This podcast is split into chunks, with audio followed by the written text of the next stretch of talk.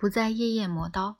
二十世纪之前，钢刃和手术刀都非常的昂贵，必须手工制作，而且要用最高级的钢材，因为只有如此才能把刀磨得足够锋利，轻松刮进胡子而不会勾到胡根。只要曾用过钝掉的剃须刀，一定知道，即使只是微微勾到胡根，就会造成多大的疼楚。刚接触到空气和水会锈蚀，因此用水清洁刀锋会让锐利的尖端锈掉，使刀刃变钝。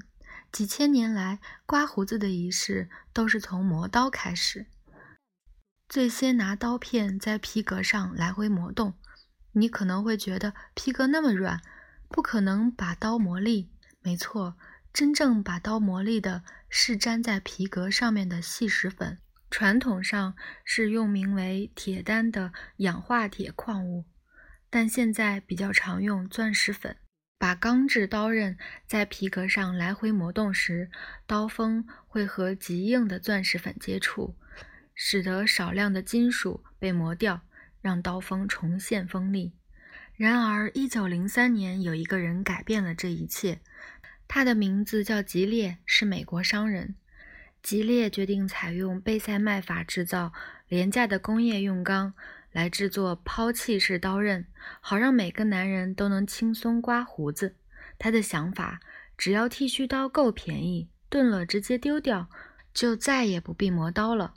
一九零三年，吉列卖出了五十一把剃须刀和一百六十八枚刀片，隔年变为了九万零八百八十四把剃须刀和十二万三千六百四十八枚刀片。到了一九一五年，他的公司已经在美国、加拿大、英格兰、法国和德国设厂，收出的刀片超过了七千万枚。一旦男人不再需要到理发馆刮胡子，抛弃式刀片就成为家家浴室必备品，直到现在依然如此。尽管目前有许多人发起各项运动，鼓吹食品制造回归根本，却从来没有人呼吁我们重新用黄铜剪刀理发，或用钝掉的刀片刮胡子。